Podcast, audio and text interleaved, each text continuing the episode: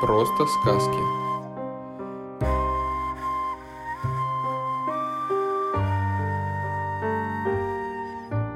Как-то раз Олаф и Актру гуляли по деревне.